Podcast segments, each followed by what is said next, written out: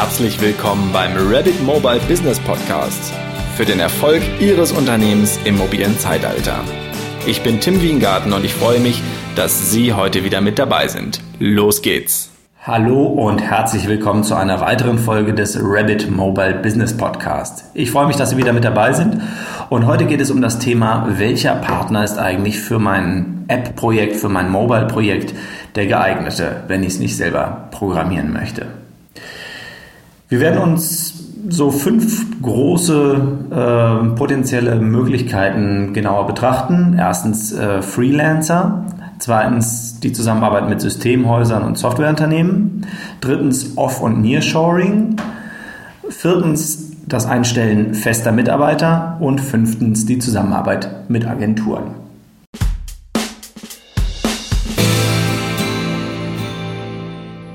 Wir steigen gleich ein und gucken mal auf die Freelancer. Freelancer gibt es in allen möglichen Geschmacksrichtungen auf dem Markt. Das können ähm, Studenten sein, die sich selbstständig machen. Äh, das können aber auch erfahrene äh, Entwickler und Programmierer, vielleicht sogar aus ehemaligen Softwareunternehmen sein, die sich selbstständig gemacht haben gibt es unterschiedliche Ausprägungen und äh, natürlich auch immer unterschiedliche Kompetenzen und, und äh, Möglichkeiten, die man mit ihnen äh, angehen kann.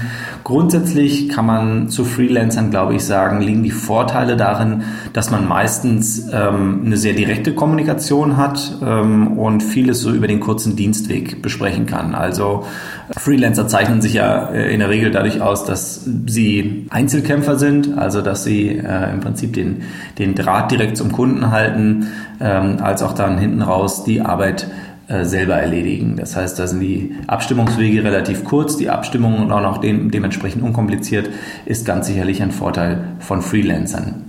Tagessätze von Freelancern sind so im äh, mittleren Bereich, also es sind natürlich, ähm, auch da wird es wahrscheinlich Ausnahmen geben, aber äh, in der Regel werden sie da kein, kein Preisdumping finden, zumindest nicht bei den ähm, Leuten, die gut sind. Also Tagessätze im mittleren Bereich. Äh, warum nicht ganz teuer? Ganz einfach deswegen, weil bei so einem Freelancer ähm, üblicherweise kein großer äh, wie man so schön sagt, Wasserkopf mitbezahlt werden muss. Also alles das, was Verwaltung anfällt, äh, ähm, angeht, äh, Personal, ähm, Lohnbuchhaltung und all diese ganzen Posten, die in größeren Firmen äh, mitbezahlt werden müssen, die aber beim Freelancer von ihm selbst erledigt werden. Ähm, dann natürlich haben Sie bei einem Freelancer keine regelmäßigen Fixkosten, also zumindest üblicherweise. Ähm, Freelancer werden nach Projekt abgerechnet. Wenn das Projekt vorbei ist, äh, ist auch die Bezahlung vorbei. Ähm, Sie bezahlen also nur die Leistung, die Sie auch bekommen. Ein weiterer Vorteil ist, ähm, Sie bekommen bei Freelancern äh, oft ehemalige Mitarbeiter aus Agenturen oder Software-Development-Firmen, die, ähm, die die Abläufe professioneller Arbeit kennen ähm, die aber sich zum Beispiel deswegen verabschiedet haben aus dem großen Unternehmen, weil sie mehr zeitliche Flexibilität gesucht haben oder weil sie sich ähm, davon bessere Gewinne erhoffen, als als Angestellter irgendwo zu arbeiten. Also sie müssen bei Freelancern, es hat manchmal so ein bisschen den, den Beigeschmack von so einem ähm, von so einem unerfahrenen Studenten. Das gibt es zwar auch, muss aber nicht sein. Äh, gucken Sie sich einfach die entsprechenden ähm, die entsprechenden Leute genauer an, dann wissen sie, mit wem sie zu tun haben. Zu den äh, Nachteilen von Freelancern, die äh, häufig damit einhergehen. Man kann sich vor allem bei längerfristigen Projekten ähm, nicht immer sicher sein, dass äh, diese Freelancer dann auch genauso lang, langfristig verfügbar sind. Also ähm, häufig ist so eine freiberufliche Tätigkeit so ein Zwischenstadium zwischen dem einen Job und dem nächsten Job. Das heißt, ähm, oft ist dann ein Freelancer, wenn es gerade total heiß hergeht, äh, plötzlich weg, weil er irgendwo einen, ähm, einen Angestelltenjob wieder begonnen hat. Ähm, manchmal gibt es wichtigere, aus seiner Sicht wichtigere Projekte, die vorgezogen werden, äh, wegen denen sie dann zurückgestellt werden. Ähm, dann hatten wir das Thema persönliche Freiheit ausleben eben. Das ist tatsächlich häufig ein Beweggrund von Leuten zum Freelancer zu werden. Das heißt, sie müssen auch damit rechnen, dass ihre äh, Freelancer, mit denen sie zusammenarbeiten, dann auch zum Beispiel auf Weltreisen verschwinden äh, oder oder oder. Also es gibt ein gewisses Ausfallrisiko und natürlich auch dann, wenn, ähm, wenn der Mensch krank ist oder äh, sich einfach mal vorgenommen hat, einen Urlaub zu nehmen oder wie auch immer. Also da habe ich tatsächlich auch schon äh, in meiner persönlichen Zusammenarbeit mit Freelancern wirklich absurde Dinge erlebt. Ich will das nicht sagen, dass das äh, für den kompletten Stand spricht, aber ähm, ja, also da äh, habe ich wirklich auch schmerzhafte Erfahrungen schon gemacht, äh, gerade mit dem Thema langfristige Verfügbarkeit. Das war nicht immer gut.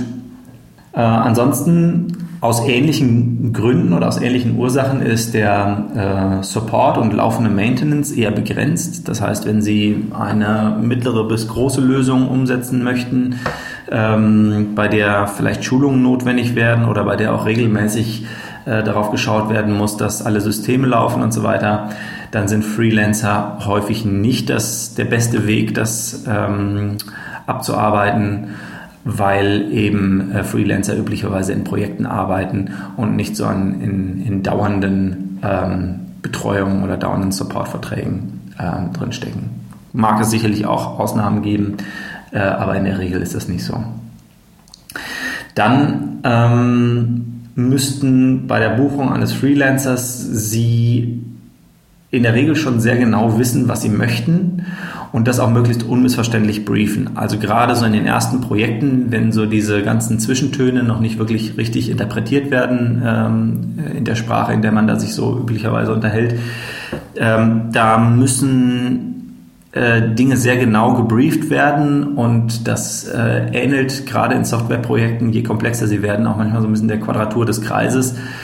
Ähm, es gibt also die, den Brauch eines, äh, eines Pflichtenheftes, äh, und Pflichtenhefte, wie gesagt, gerade bei komplexeren Projekten oder äh, Anwendungen, bei denen ähm, ja viel einfach mitgebrieft werden muss, weil es das erste Projekt ist oder oder oder. Ähm, also solche Pflichtenhefte, die werden manchmal wirklich ähm, zig bis hundert Seiten stark und ähm, werden dementsprechend auch äh, in aller Regel eher unaufmerksam gelesen oder beziehungsweise dann, wenn man dann einmal komplett durch ist, werden dann auch Details im laufenden Projekt vergessen, die irgendwie auf Seite 73a standen. Äh, insofern also diese Pflichtenhefte sind zwar ähm, als Dokumentation eines Wunsches ganz sicher gut geeignet, äh, um später eventuell auftretende rechtliche Diskrepanzen ähm, belegen zu können. Aber tatsächlich im laufenden Prozess halte ich Pflichtenhefte eher für ungeeignet. Das heißt also, man muss sich irgendwie darauf verlassen können, dass man mit dem jeweiligen Ansprechpartner ähm, sich auch über die Zwischentöne so versteht, äh, dass zumindest die meisten Dinge richtig rüberkommen und dass der Rest ähm, ja nicht so explodiert, dass es irgendwie am Ende zu einer Riesenkatastrophe führt. Ähm, ansonsten sind Freelancer, also Entwickler, Freelancer, ähm, wie gesagt, äh, auch in der Regel gute Fachleute. Das heißt aber nicht unbedingt, dass es auch gute ähm, Designer, also sprich User Interface äh, Designer oder ähm, User Experience Spezialisten sind ähm, oder auch gute Projektmanager. Das heißt, ähm, je nachdem, welche, welcher Typ von Freelancer äh, für Sie tätig ist, kann es sein, dass es auch in anderen für den Job wichtigen äh, Eigenschaften es einfach noch ähm, ja, Aufholbedarf gibt oder äh, einfach den Bedarf weiterer Unterstützung von anderen Leuten, im Zweifelsfall von Ihnen oder von Kollegen äh, oder von externen Projektmanagern oder wie auch immer. So, also für wen sind Freelancer gut geeignet? Ähm, Freelancer sind aus meiner Sicht gut geeignet für äh, kleinere bis mittlere Projekte, die wirklich in sich abgeschlossen sind, die also keinen großen weiteren Bedarf an Support und Maintenance äh, erfordern. Ähm, dann können Freelancer geeignet sein, um Auslastungsspitzen abzufangen. Das heißt, wenn ein Job ähm, droht, nicht zur Deadline fertig zu werden, äh, aber schon läuft und sie einfach noch zusätzliche Manpower brauchen, dann kann es äh, hilfreich sein, äh, Freelancer dazu zu buchen, die dann einfach eben bestimmte Dinge erledigen, die sonst nicht rechtzeitig erledigt hätten werden können. Sie müssen aber, wie gesagt, wissen, welche Schwerpunkte der Freelancer hat. Sie müssen das auch richtig einschätzen können und den Job dann eben entsprechend sauber briefen und managen. Äh, hilfreich ist es immer in der Zusammenarbeit mit Freelancern, wenn man ähm, trotz abgeschlossener Projekte äh, doch auch hinterher ist, langfristige Beziehungen mit ihnen aufzubauen. Denn wie gesagt, gerade auf der kommunikativen Ebene hilft das natürlich sehr, wenn man äh, schon ein paar Erfahrungen miteinander gemacht hat.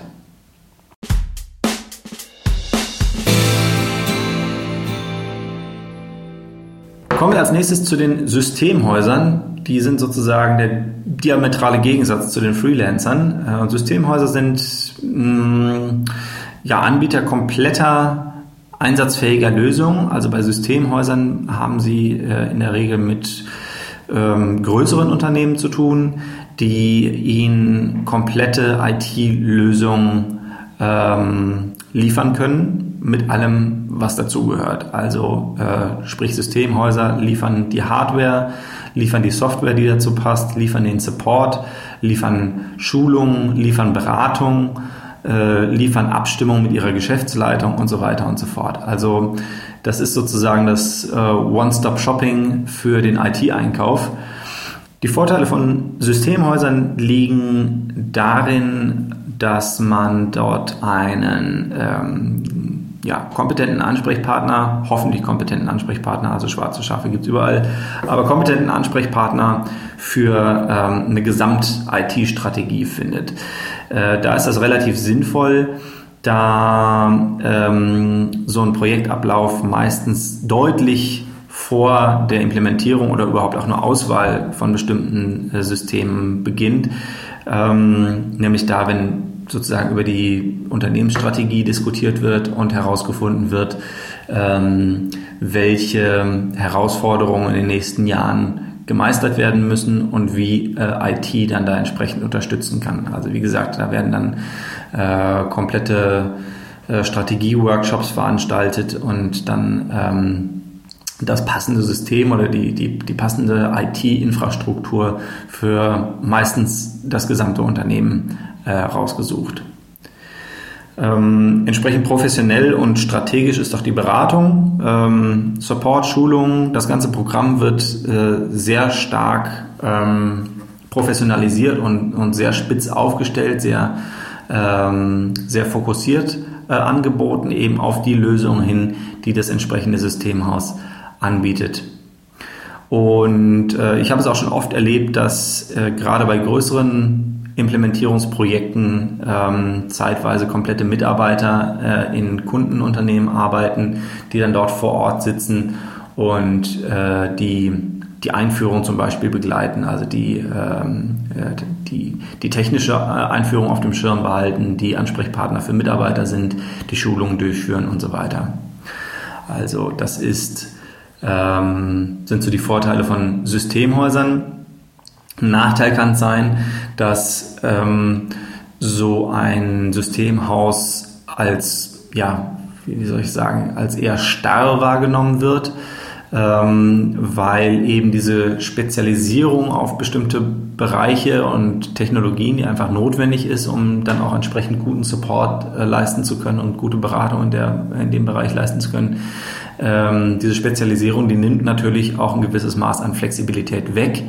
Ähm, und das ist auch so ein relativ häufig gehörter Kritikpunkt an Systemhäusern, dass man sagt, naja, äh, gerade heutzutage wandelt sich die Technologie ja so schnell, ähm, dass die Systemhäuser gar nicht schnell genug hinterherkommen, äh, sich eben diesen neuen Technologien zuzuwenden. Also ähm, obwohl natürlich viele Systemhäuser sich solche Themen wie Managed Services oder, oder Cloud Computing auch auf die Fahnen schreiben, ähm, wenn man da genauer nachguckt, äh, sind es häufig nicht tatsächlich die Spezialisten, die sie behaupten zu sein.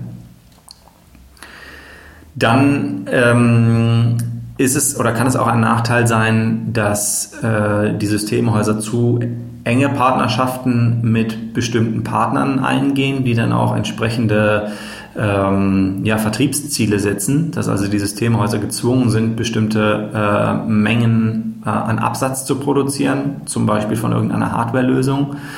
Das heißt, es wird dann nicht mehr nur auf den äh, idealen Nutzen für den Kunden geschaut, was jetzt da die beste Lösung ist, sondern es wird ähm, verstärkt auch darauf geschaut, was, ähm, ja, was einfach den, den, den Vertriebseuro bringt, um es einfach mal ganz salopp zu formulieren. Das heißt, ähm, es muss nicht schlecht sein, was sie dann da bekommen. Es äh, kann aber durchaus sein, dass es nicht wirklich die objektiv beste Lösung ist, die sie äh, präsentiert bekommen. Ansonsten kann man, denke ich, sagen, dass für äh, kleinere bis mittlere Projekte, also mal eben eine App zum Beispiel, äh, Systemhäuser in der Regel eine Nummer zu groß sind. Und ähm, wenn sie einfach arbeits- oder mitarbeitermäßig zu kle oder kleiner sind, sind sie häufig zu spezialisiert. Also dann haben äh, Systemhäuser dann drei oder vier Mitarbeiter da sitzen, die sich ähm, natürlich eben auch wieder sehr spitz aufstellen müssen und ähm, die nicht zwangsläufig das Skillset mitbringen, das, ähm, das ihr Job erfordert. Also ähm, ja, für kleine bis mittlere Lösungen so auf, ähm, auf Abteilungsebene würde ich mal behaupten, sind Systemhäuser nicht das, die richtige Wahl. Ähm, äh, in Bezug auf die Gesamtstrategie eines Unternehmens ähm, sind sie ganz sicher eine der Top-Favoriten.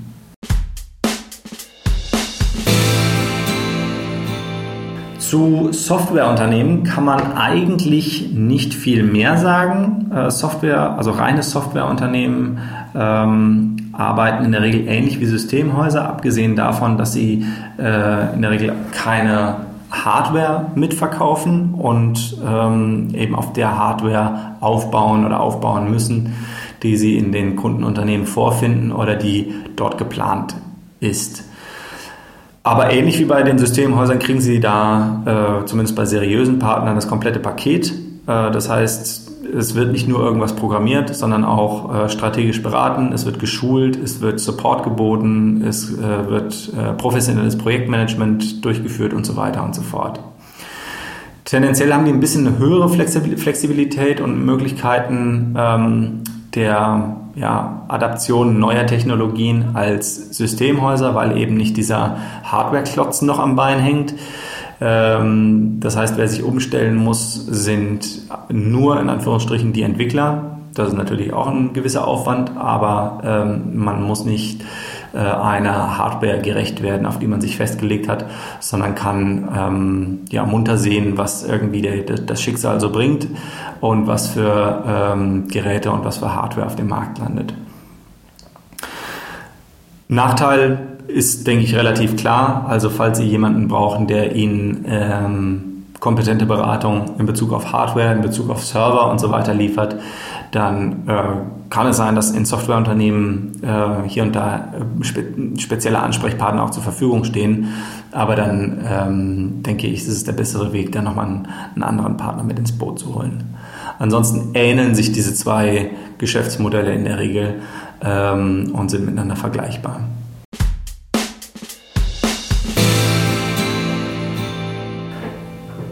Lassen Sie mich noch ein paar Sätze zum Thema Offshoring und Nearshoring verlieren. Offshoring und Nearshoring-Firmen sind ähm, äh, ja, im weitesten Sinne Softwareentwicklungsfirmen, die typischerweise in Osteuropa äh, oder auch in Asien sitzen der große Vorteil von solchen Unternehmen ist es, äh, ich denke, das liegt relativ auf der Hand, dass sie nur einen Bruchteil der Tagessätze kosten, die sie normalerweise für ein äh, Unternehmen in Europa bezahlen oder zumindest in, in äh, West- und Mitteleuropa bezahlen würden.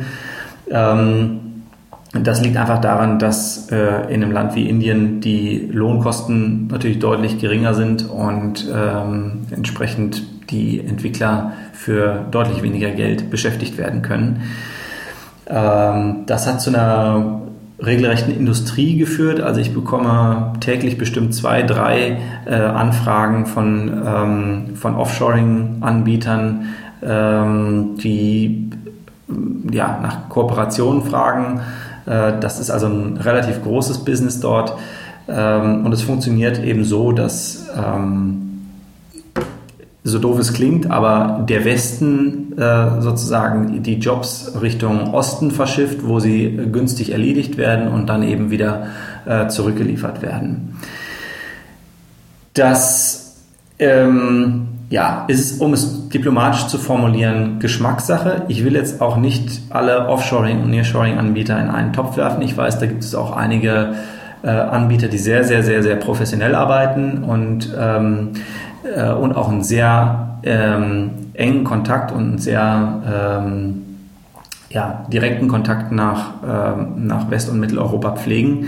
Äh, die Gefahr besteht allerdings trotzdem auch, dass sie da an ähm, schwarze Schafe geraten, die, äh, auf die sie dann auch im Zweifel keinen oder nur einen ganz, ganz geringen Zugriff haben. Denn also ähm, mal eben, weil der Job nicht richtig läuft, nach Neu-Delhi zu fliegen und das da mit irgendjemandem zu besprechen, ich glaube, das ist jetzt zumindest nicht im Arbeitsalltag von, äh, von jedem von unseren Hörern vorgesehen. Ähm, genau, also Sie haben bei solchen Anbietern in der Regel auch keinen direkten Zugriff auf das gesamte Team, das äh, einen Job für Sie erledigt. Sie haben meistens einen Projektmanager, einen Ansprechpartner, mit dem Sie über E-Mail, Telefon oder äh, Online-Konferenzen kommunizieren. Sie müssen sich darauf einstellen, dass Sie auf englischer Sprache kommunizieren müssen und dass äh, Sie natürlich auch die Zeitverschiebung berücksichtigen äh, sollten. Also ähm, wenn es in Indien gerade irgendwie, wenn in Indien gerade die Arbeit anfängt morgens, dann liegen sie üblicherweise noch im Bett hier in Deutschland. Ähm, stellen Sie sich darauf ein. Äh, ansonsten kann man, äh, denke ich, sagen, je weiter man nach Asien reinkommt, äh, werden äh, nicht nur sprachliche Unterschiede äh, auch wichtig, sondern eben auch kulturelle Unterschiede, auf die man sich einstellen muss. Um ein Beispiel zu nehmen, also wenn Sie jetzt irgendwo in, in Indien einen 26-jährigen äh, Softwareentwickler sitzen haben, der Ihnen eine App zum Thema Rentenversicherung entwickeln soll, dann können Sie ihm zwar vielleicht technisch ähm, gut vermitteln, was getan werden soll, allerdings wird derjenige sich wahrscheinlich sehr schwer tun, um den Gesamtzusammenhang zu begreifen und überhaupt das ähm, das, äh, das deutsche Versicherungssystem zu verstehen. Also einfach deswegen, weil es zeitlebens anders gewohnt war, höchstwahrscheinlich, also auch ich kenne das äh, indische Versicherungssystem nicht, aber ich nehme an, es wird sich in, zumindest mal in Details von dem deutschen unterscheiden. Ähm, und äh, so ein Mensch kann dann natürlich schwer nachvollziehen, in welchem Zusammenhang das, was er da eigentlich entwickeln soll, überhaupt steht, was äh, wiederum dazu führt, dass vieles eben sehr, sehr haarklein vorgekaut werden muss und alles sehr genau kontrolliert werden muss.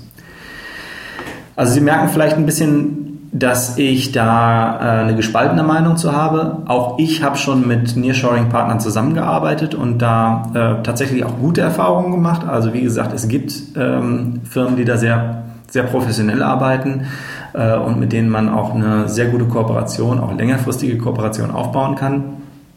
Ähm, grundsätzlich würde ich allerdings sagen, dass aus meiner Sicht solche, ähm, solche Partner eher dafür geeignet sind, wenn man entweder ein Startup mit geringem Budget irgendwie nach vorne bringen möchte äh, oder in einem äh, etablierten Unternehmen nochmal irgendwie ein Experiment wagen möchte und zum Beispiel für irgendeine neue Entwicklung Proof of Concept braucht, der ähm, ja aus ähnlichen Gründen, nämlich aus Budgetgründen, auch erstmal nicht so viel ähm, Ressourcen verschlingen sollte oder nicht so viel kosten sollte.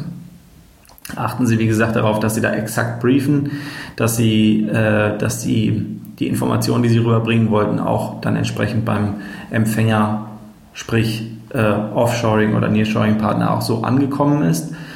Ähm, und rechnen Sie damit, dass immer dann die sprachliche Kompetenz äh, Ihres Ansprechpartners droht, äh, geringer zu werden, wenn es darum geht, Probleme zu besprechen. Also halten Sie das auf dem Schirm, äh, dass es da einfach ein größeres Risiko gibt aus meiner Sicht, als wenn Sie äh, hierzulande mit einem Partner zusammenarbeiten. Das zu dem Thema Offshoring und Nearshoring, einfach deswegen, weil es, glaube ich, ein relativ großes ist und wie gesagt eine sehr große Industrie mittlerweile entstanden ist.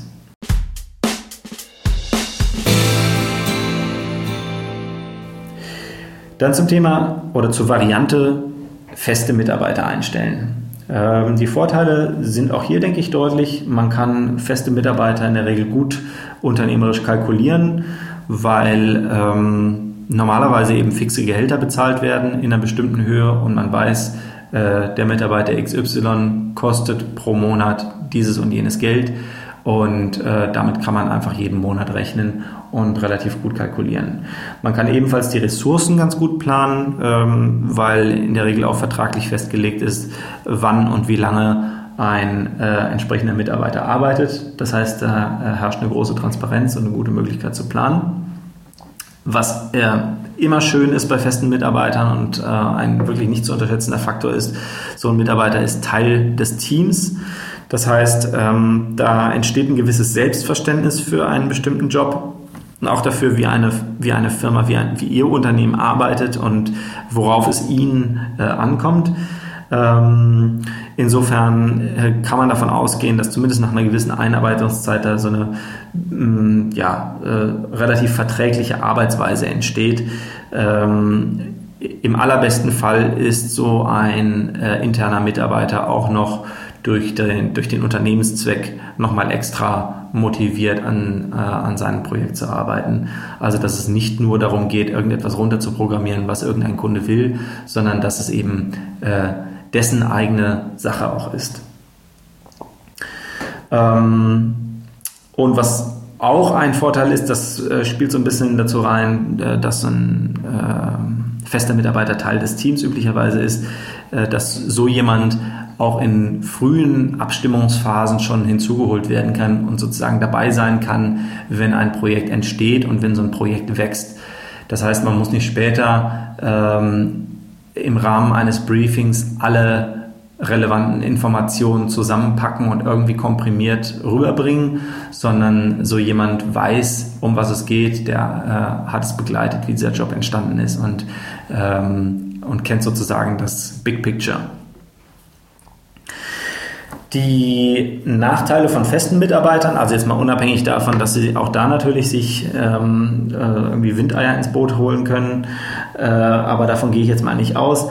Aber selbst wenn sie da äh, gute Leute sitzen haben, ist es äh, in der Regel mit einem einzigen Entwickler, also mit einem einzigen Programmierer nicht getan. Äh, erstmal deswegen, weil es äh, nicht den Programmierer gibt, sondern ähm, die auch immer wieder äh, spezialisiert sind und ähm, äh, ja, einfach einen relativ schmalen Bereich über ihre Kompetenzen normalerweise abdecken. Das heißt, äh, sind die äh, Entwickler eher Frontend- oder Backend-lastig, kennen die sich gut in mobilen Technologien aus, entwickeln die eher für iOS oder eher für Android oder eher für Windows. Ähm, ein Entwickler ist für ähm, Projekte oder für Vorhaben ab einer bestimmten Größenordnung meistens zu wenig. Abgesehen davon ist so ein Softwareprojekt nicht nur von Entwicklern und nicht nur von, Pro äh, von, von Programmierern äh, abhängig, sondern da spielen natürlich noch ganz andere Kompetenzen eine Rolle, für die sie üblicherweise Leute brauchen. Äh, das könnten Softwarearchitekten sein, User Interface Spezialisten, sprich in der Regel äh, technisch versierte Designer, äh, Tester, Projektmanager und so weiter. Also äh, all diese ganzen Leute müssen sie irgendwo herholen. Es kann sein, dass einzelne Programmierer ähm, auch in Randbereichen noch gewisse Kompetenzen haben, aber sie werden vermutlich keinen Generalisten finden, der all diese Bereiche in einer Person vereinigt dann müssen Sie sich natürlich im Hinterkopf behalten, dass äh, gute Entwickler mittlerweile zu den Top-Verdienern in Europa gehören. Das heißt, einen festen Mitarbeiter einzustellen, äh, kann eine relativ kostspielige Angelegenheit sein und Sie müssen sich dann natürlich auch entsprechend langfristig sicher sein, dass der äh, entsprechend ausgelastet ist und den Gegenwert für, ähm, ja, für sein Gehalt überhaupt auch liefern kann.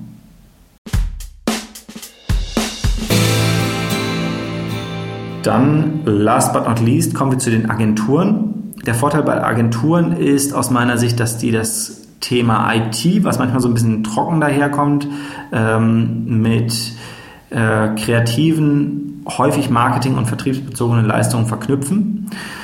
Das heißt, ähm, sie finden in solchen Agenturen, ähnlich wie bei Werbeagenturen, auch ähm, äh, ja, einen sehr starken kreativen Part, also ähm, Leute, die ähm, über den Tellerrand schauen, die sich nicht an bestehende Technologien halten, sondern die auch neugierig sind, was man mit neuen Technologien machen kann. Agenturen haben äh, verglichen mit klassischen Softwarehäusern stärkeres Interesse an solchen Themen wie User Experience und Kommunikationskonzepten und sind, äh, wie gesagt, häufig flexibler als äh, ja, große Software-Schlachtschiffe, wenn es um die, ähm, um die Adaption und Anwendung neuer Technologien geht. Also da werden Sie äh, in Agenturen häufig leuchtende Augen vorfinden, während ähm, Sie ja, typischerweise in Softwareunternehmen eher hören, oh, hm, das passt jetzt aber gerade nicht zu unseren Prozessen. Die Nachteile sind natürlich dann ähm, entsprechend die andere Seite der Medaille. Äh, ihre direkten Ansprechpartner in reinen Agenturen haben normalerweise selten die technische Brille auf, als zum Beispiel Ansprechpartner in Systemhäusern und Softwareunternehmen. Agenturmenschen sind äh, häufig Generalisten. Das klingt oder kann nach einem Vorteil klingen, äh, ist es auch äh, in vielen Fällen, denn äh, das bietet einen einen tendenziell größeren Überblick und einen größeren Willen zur Flexibilität. Andererseits kann das auch manchmal zu wenig sein, wenn Sie ein ganz besonderes Spezialthema haben und eine ganz besonders tiefe Fokussierung suchen. Und äh, wie gesagt, Beratung, Support, all die Themen, in denen Systemhäuser und Softwareunternehmen äh, zu Hause sind. Vielleicht abschließend noch ein paar ähm, persönliche Bemerkungen von mir. Erstmal habe ich noch einen Tipp für Sie. Bei allen technischen Unterschieden und ähm, Hard Facts, um es mal so zu sagen, das ist aber nicht, äh, nicht die ganze Weisheit.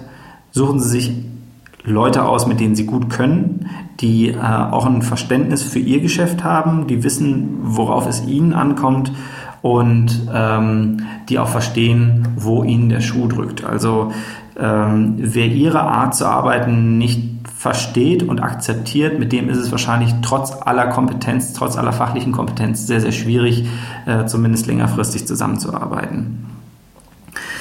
Ähm, und ansonsten ist noch zu sagen, dass es in der Praxis selten so lupenrein getrennt ist, wie wir das jetzt hier heute hatten. Also wie gesagt, Freelancer, Systemhäuser, Softwareunternehmen, Offshoring, Nearshoring, feste Mitarbeiter, Agenturen. Vielleicht haben Sie auch zwischendurch gemerkt, dass ich ähm, oder dass sich dass ich Argumente wiederholt haben. Also tatsächlich gibt es diese Grenzen zwar, aber sie sind dann doch eher fließend.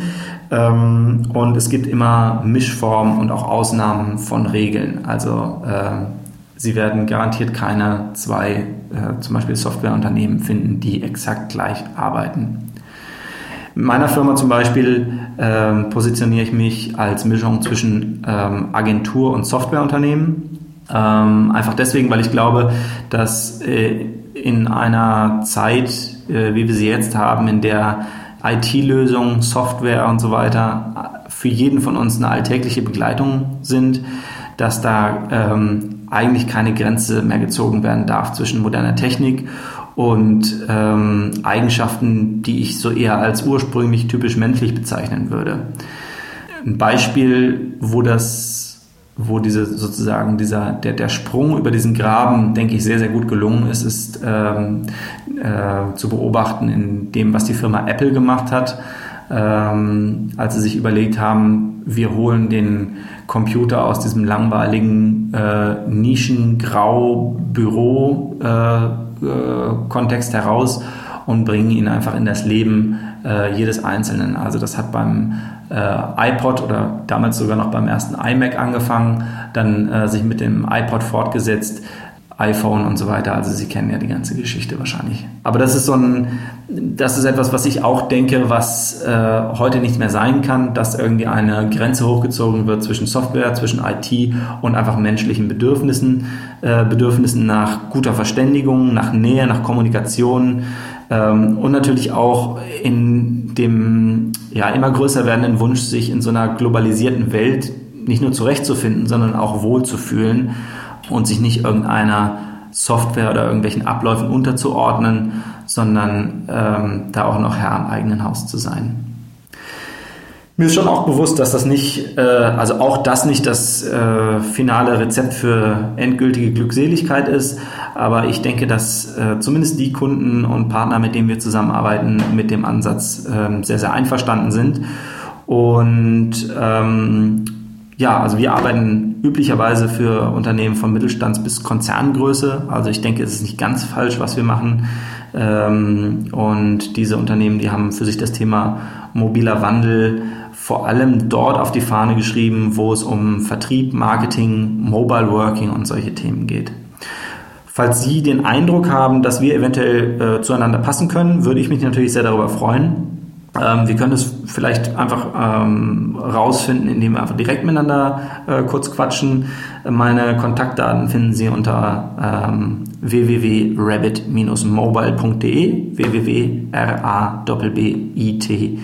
mobile.de. Ähm, da dann einfach unter Kontakt, äh, da werden Sie mich garantiert erreichen. Da gibt es übrigens auch einen Chat äh, unten rechts in der Ecke. Ähm, da werden Sie mich tagsüber auch äh, relativ häufig anfinden. Vielleicht haben wir ja Glück und quatschen auch demnächst miteinander.